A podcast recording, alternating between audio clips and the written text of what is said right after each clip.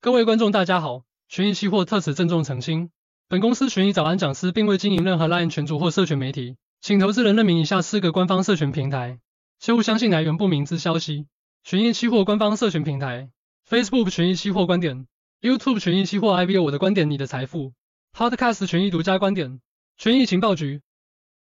欢迎收看今天的群益早安，来跟各位分析近期的国际金融局势。首先呢，两个焦点，半导体再度主宰市场，因为前几天德州仪器的财报可能令人有点担心了。但昨天呢，有另外一家重要的那个半导体制造商的呃设备商啊，它的财报展现了不错的半导体展望，所以昨天的市场哦受到半导体的影响哦，出现蛮明显的那个产业有大那个涨势不错的情况。那在第二点，经济太好会成问题吗？因为昨天呢，有其他的因素呢，造成晚上的殖利率啊突然大涨啊，那造也造成说股市后面有点稍微有点呃算是鸟调嘛，就是有一点点涨幅就是收敛的情况下，就是说经济太好的原因造造成的吗？我们会会不会是持续性的问题？我们后面可以来看一下。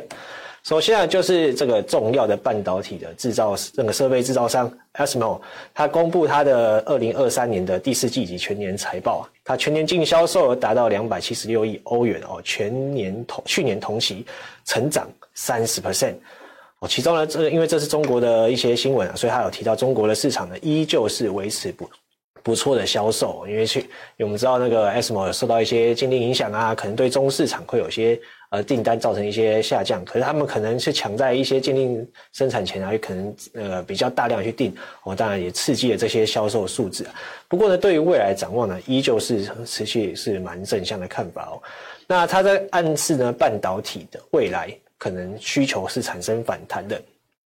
所以在彭博的情那个分析师啊，就是多位分析师，总共有基本上是大多数都是持续。呃，就是买给他一个买入的评级哦。那详细的财报呢？因为昨天我们那个王安我已经有介绍过，所以就不太去详细的说明。总之呢，它的财好的财报表现也带动了我们的昨天的股票市场，呃，非常那个好的走势，尤其是在半导体这一块。那等下后面的股市的地方会再带到。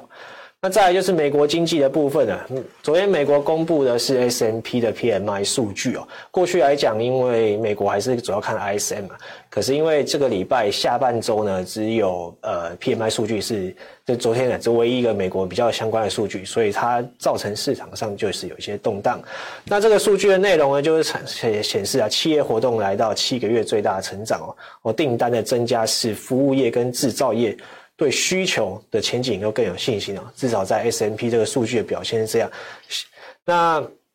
全球综合指数呢，来到五十二点三，那我们知道五十以上其实就是扩张值，那五十二呢就是还不错哦，还不错。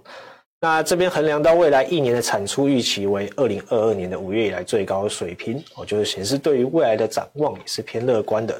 可以看到这个 S M P 制造业的走势啊，在近期来看是有点微幅上升啊。而且其中的制造业更是来到了荣枯线以上，因为在过去 S N 的那个去在去年那个十一月、十二月的时候，它来到了负值啊，可是，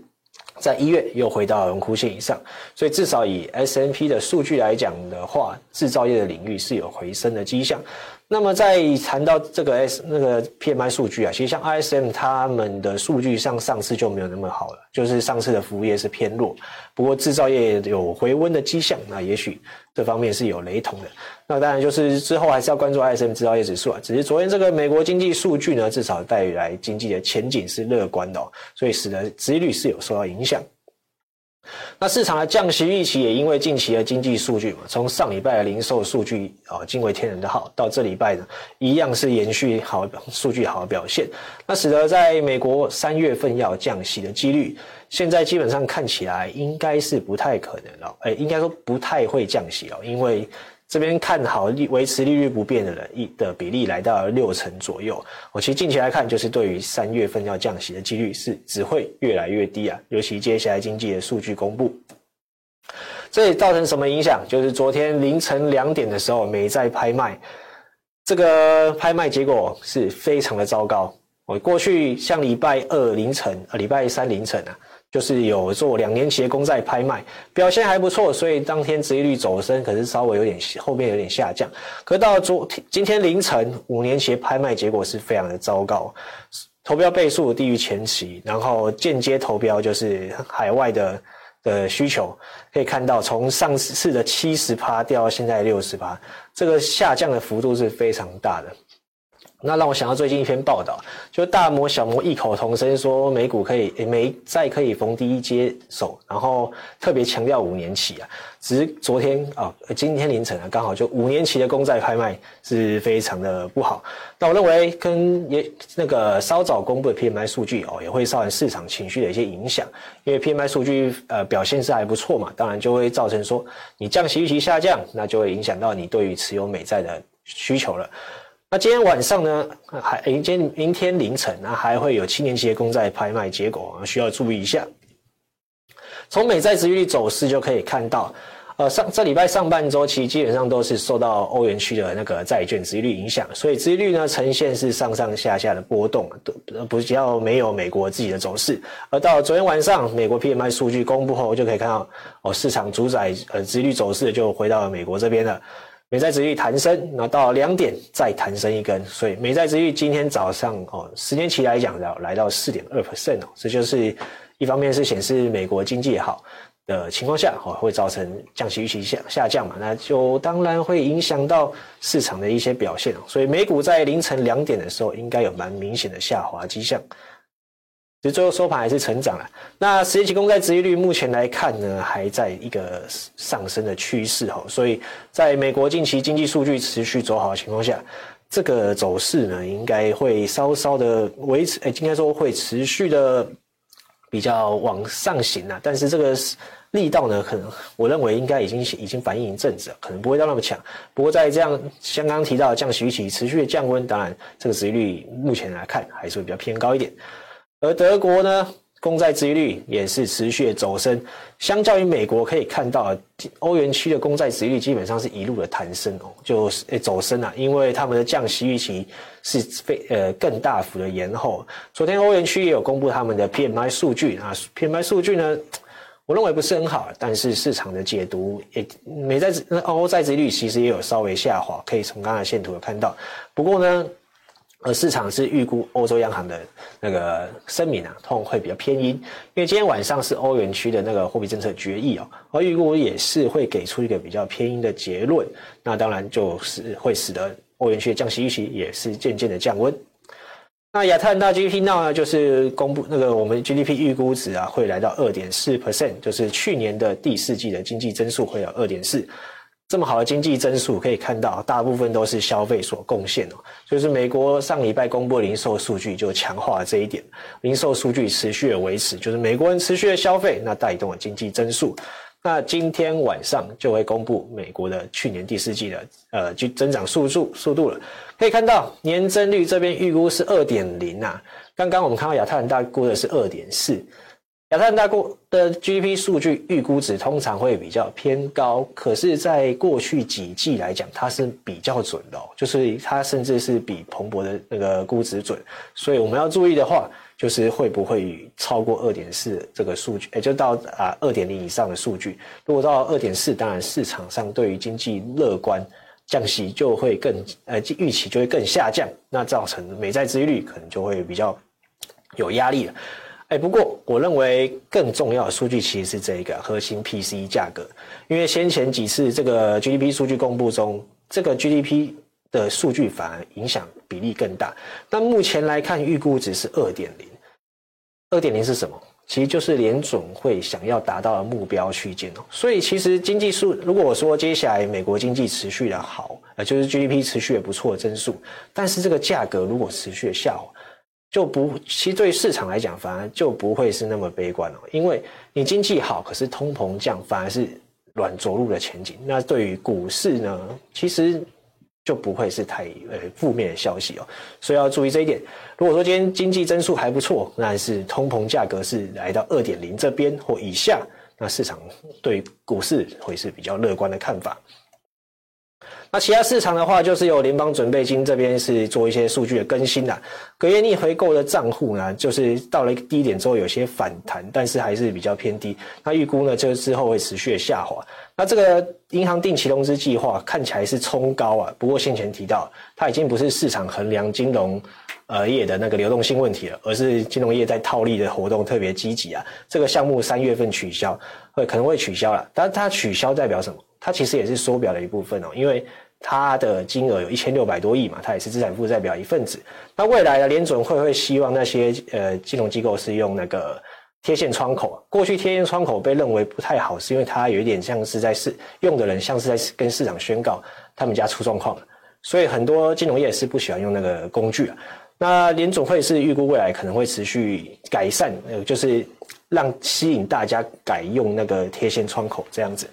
那准备金的部分目前还是维持在三点兆。呃，六兆左右，好，其实是持续的增加。那对于市场流动性疑虑是比较没那么大。不过这个定购账户持续下滑，当然还是要注意。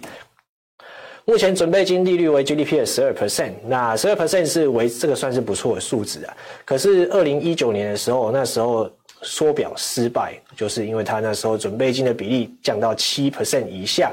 那市场上那时候其实就传出美元就是流动性出现一些状况。所以不得不取消，就是就是宽开始宽松了。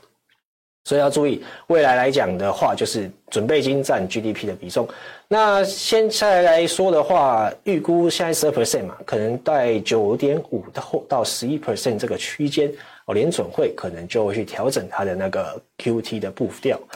那目前来看，格林威后账户在五月的份的时候，可能就归零了。那当然，那时候联准会在。那时候的货币政策决议就应该会有些动作。那市场预估啊，其实在三月份的联准会的货币政策决议，它可能就会针对这一项去给一个展望，就是可能给一些那个指示啊，就是说它可能会开始调整这样子。所以要关，所以三月份的联准会的货币政策决议还蛮重要的，因为还蛮多讯息的。其他地方的话，就是跟通膨相关的部分，就是原油啊，原油价格最近红海事件持续啊。昨天红海诶，应该说亚丁湾那边还是就那个地区啊，其实打乱七八糟的，有货轮被攻击啊，美国军舰好像也有一些状况，所以那个事件看起来要结束还要一阵子。油价呢是有点缓缓的上升中，还有今天凌晨那个今天我那个半夜公布的 EIA 的库存有出现下滑的趋势，所以迹象，所以就造成油价哦最近有些上行。那持续上行，当然就对于哦通不呃降通膨不是很好了，所以这个如果它真的能够维持在这边低点去震荡，会是比对通膨比较乐观的。那在天然气的话，则是受到那个声音现象哦，先前声音现象影响，然后但是上前一个礼拜就是冷气团又变冷，然后使天然气有点反弹，但是后续呢又回气温又开始回升了，所以天然气价格的需求又下调，所以这是比较好的。那再来就是昨天比较重要，就是中国人行有调降那个准备金存款准备利率，啊，来到五十 percent，哎，五十基点哦，其实对经济增长是有不错的帮助了。那先前提到美中国经济增速在今年预估四点五左右，那中国人行最近有比较大的动作，那对于经济的刺激，相信是有效果的。那很明显反映在股市上，好，预估呢之后可能会做一些降息哦，这个原本因为他们动作开始加大嘛，这是可以期待的。好，在股票市场的表现，昨天 VIX 指数呢比较偏低啊，十三点一四，其实对股市是正向的讯息，所以股市昨天是收涨，哎，大部分是收涨的。那道琼是少数的，指数是下滑的。S&P 表现呢，则是前面提到，呃，半导体的产业表现不错，但是稍晚受到那个美债殖率走升影响，有抑制到股票市场的表现。可以看到，以 S&P 五百 Heat Map 来看的话，七巨头。有两巨头呢，昨天比较弱一点啊，就是 Apple 以及 Tesla 哦，Tesla 最近真的是不是很乐观啊。而七巨头表现，Google 有创高哦，最后它表现还不错呢。半导体呢，就前面提到 ASML 的好表现，其实激励了半导体的产业。纳斯达克小纳哦持走持续的走那个上涨哦，虽然也是一样有受到那个指数走升影响，有收敛涨势。那费半呢，则是有非常比诶涨势就是比较相对大了。它其实一开始涨更高，只是后来收敛。不过还有到一点五四 percent，这代表什么啊？台湾今天可能就会有比较好的，算是比较好的影响了。因为费半跟台指的表现相关性是蛮高的。罗素两千呢，就其他小型股就有提到，七巨头表呃整体不错嘛，可是其他小型股表现就比较偏弱一点，哦，整体是下滑的哦。Smo 这个是在美国上市的 ADR，那涨了八点八五百分点相当巨大的涨幅。不过它还没有破前高啊，前高是接近九百左右，八九五那边。所以这可是这个昨天这个谈的八点八五趴，其实也是相当大的涨幅。而 Smo 在欧那个欧洲区的那个上市的股价则是破了新高。Google 昨天也是盘盘中破了新高，可以看一下。那苹果呢，最近就是比较多负面讯息啦，它的自驾车延后两年了，而且下调它的自驾车的能力，就从原本一开始 Level 五调到 Level 四，再调到 Level 二 Plus。那 Level 五就是完全自驾了，那 Level 二就只能称得上是辅助驾驶了。那开放第三地区的 NFC 支付，当然就会影响到它的那些支付的呃效那个产品的独占性这样子。那 Tesla 就是它有公布它的财报，不过要注意这是盘后公布的，所以今天晚上特哦这个股票呃这个图片没有改到，不好意思，那股价是对的，呃这个负值是对的。那今天晚上的那个 Tesla 表现应该会更更有压力哦。NVIDIA 昨天表现就是受到半导体影响哦，涨涨势还蛮大的，一开始不过后续也是收敛的。在 M D 是最近表现最亮眼的之一啊，而 w e b u s h 有上调它的销售那个 MI 三百晶片的销售展望，昨天涨了五点八六 percent，这已经是涨幅收敛后了。其实一开始涨得更多。台积电一样也是有好的表现哦。那地区银行呢，可以看到财报季它通常都会有不错表现的，然后后面就会开始呃震荡中，因为美国没有开始降息嘛。那上次一样也是财报带动了股价，然后后面又开始震震荡荡荡这样子，所以一开始带走高，可能后面要持续上升的，我认为几率是比较低的。那昨天的东欧元区的表现以及英国的表现还不错，欧元区当然就是受到那个 ASML 数据那个财报表现良好，使欧洲地区的债券价呃股市价格大大幅的成长。那我记得德国的 DAX 三十创高。所以表现都不错。那英国呢？PMI 数据的好表现也带动了英国股市的上涨。那还有中国出台刺激政策，刚刚提到中国去做降准零点五个点。哎。那通常呢，因为欧元区他们本身跟中国的贸易互动是比较频繁的嘛，所以通常在中国有不错的经济表现的时候，啊，对欧洲地区的国家呃股市啊，或者是经济状况会有比较正向的影响。台湾加权十五昨天只是上收涨零点零一，但昨天是惨惨去支撑啊，因为昨天的半那个可能是类股呢，就是有些稍微轮动一下。不过今天重点就是半导体了，SMO 这个表现，以及昨天美股费半的表现，今天台股应该是也会有些机会延续很好的表现。那日经呢，在日本央行透露可能升息的愿景之后，就压力就比较大了。可以看到礼拜二就是礼拜三或这之后就。股价就有比较大的压力，不过呢，昨天半导体啊表现不错，其实对日本应该也是算是利多了，因为日本现在蛮大的比重啊，应该说开始有些半导体就是持续有回温嘛，其实对半导体产业的好的表现，其实我觉得对日本也是会有不错影响。恒生呢，就是传出中国有两兆人民币做平准基金，啊，可能是运用海外的中国国企在海外的账户去做一个像是由香港股市去呃投资 A 股。那当然，这对于中国的股市以及中人民币的汇率都是会有帮助的。而恒生呢，持续谈了两天哦，所以近期股中国股市比较大的利多其实是这个消息。而上证呢，昨天一开始是表现普通，不过后面也是受到那个。人行降准的消息哦，就是这个是约是投放一兆人民币啊，可能更高，可是目前我看到预估值大概是这样，那当然就会激励那个股市的表现有，而且看起来应该是有先传出来，也就是有先知道，所以市场上可能也有这些消息在流传了，所以刺激了股票市场的表现。那所以整体来看的话，中国这个。刺激的效果哦，短期来讲是看起来是至少这个消息是正向，对股市一定是好表现。但长期来看，你还是要看中国经济数据有没有回温啊。毕竟过去来讲的话，就是中国的经济数据是持续的比较偏呃弱，或者是复苏不如预期。那接下来看这个刺激效果下去有没有办法让那个经济数据转好？那当然，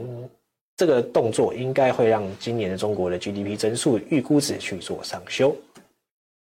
外汇市场，美元指数依旧是维持比较偏高的去做震荡哦。昨天的利多就是一月制造业指数跟服务业指数初值有不不错的呃数据，但是利空呢，就是上礼拜的通膨预期啊。那接下来来看的话，就是美国经济其实只要维持它的一定的增速，比如说第四季二点零以上啊，其实对于美元都是不错的支撑的啊。因为它近期要偏弱的话，就是它降息预期要升温。不过刚刚提到了，对于三月份要降息的几率是越来越低。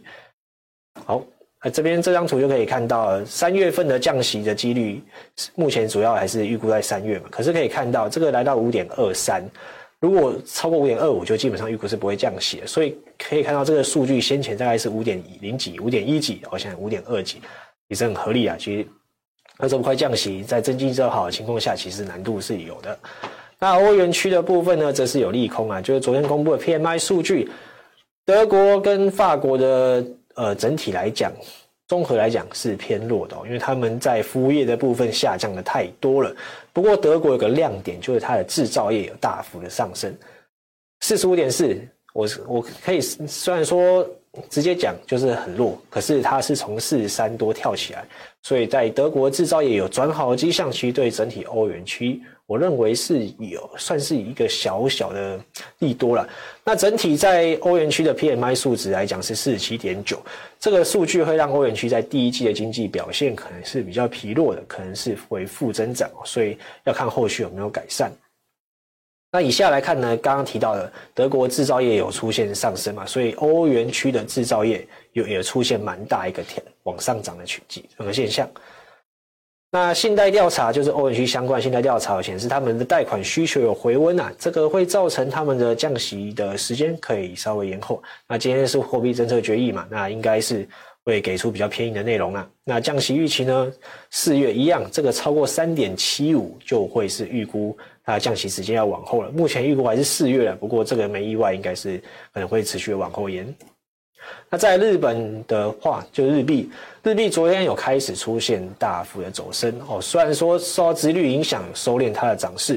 可是刚刚提到日本央行给出了升息的愿景，就在货币政策决议有提到一些相关的升息的可能性，那当然就会激励它的股那个日元走势。那在昨天早上还有传出的利多，就是我这里的 PMI 数据，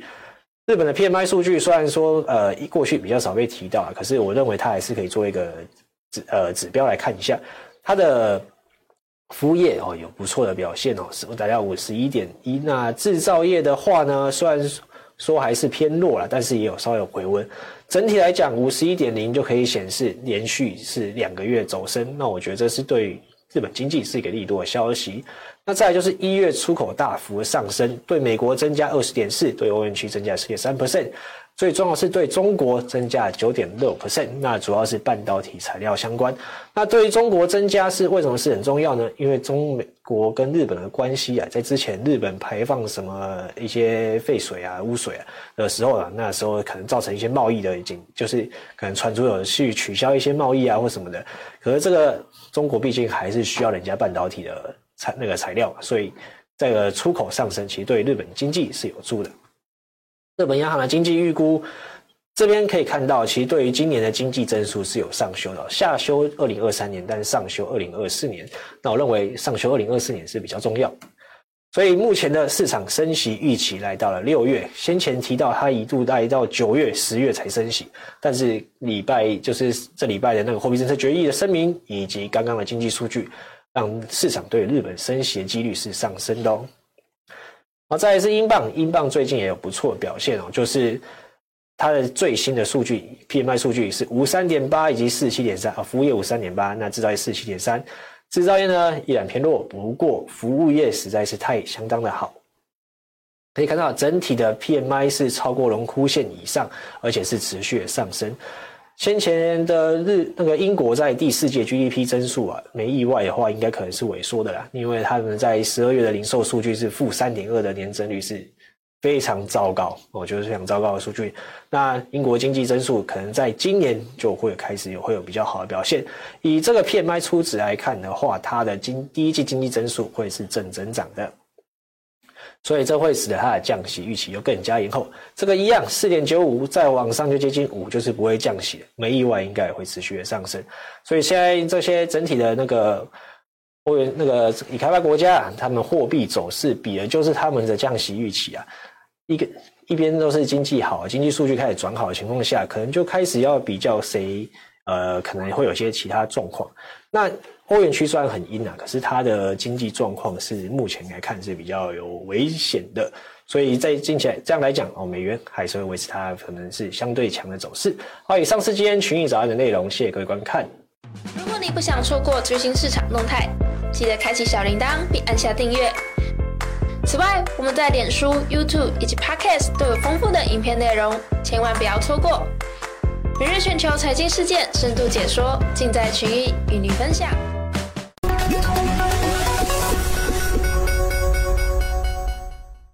各位投资朋友，大家好，我是徐益达，欢迎大家来到投资最前线老司机投资观点。呃，今天我们再度荣幸请到周教授来跟我们分享一些关于退休理财这个全面热议的话题。益达好，各位观众好。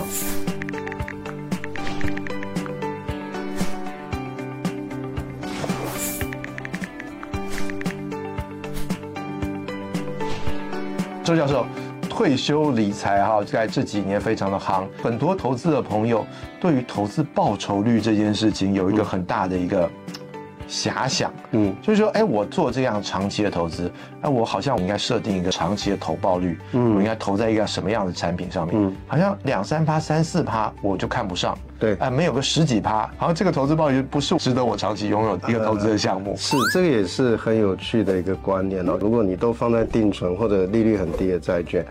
年轻人这样做的话，我觉得你人生是没有希望的。嗯，我常常鼓吹年轻人应该要承担风险，所以要一大部分是放在呃 equity market，就是我们讲股票或债券市场。那从学术统计上面来看的话，市场长期平均报酬大概是百分之八到九。那益达刚刚有讲，很多年轻人一来都希望要有百分之十五、二十、三十，要成为巴菲特。那我就问大家一个问题：如果平均是百分之九，你赚了百分之十二，代表另外有一个人的报酬率要减三。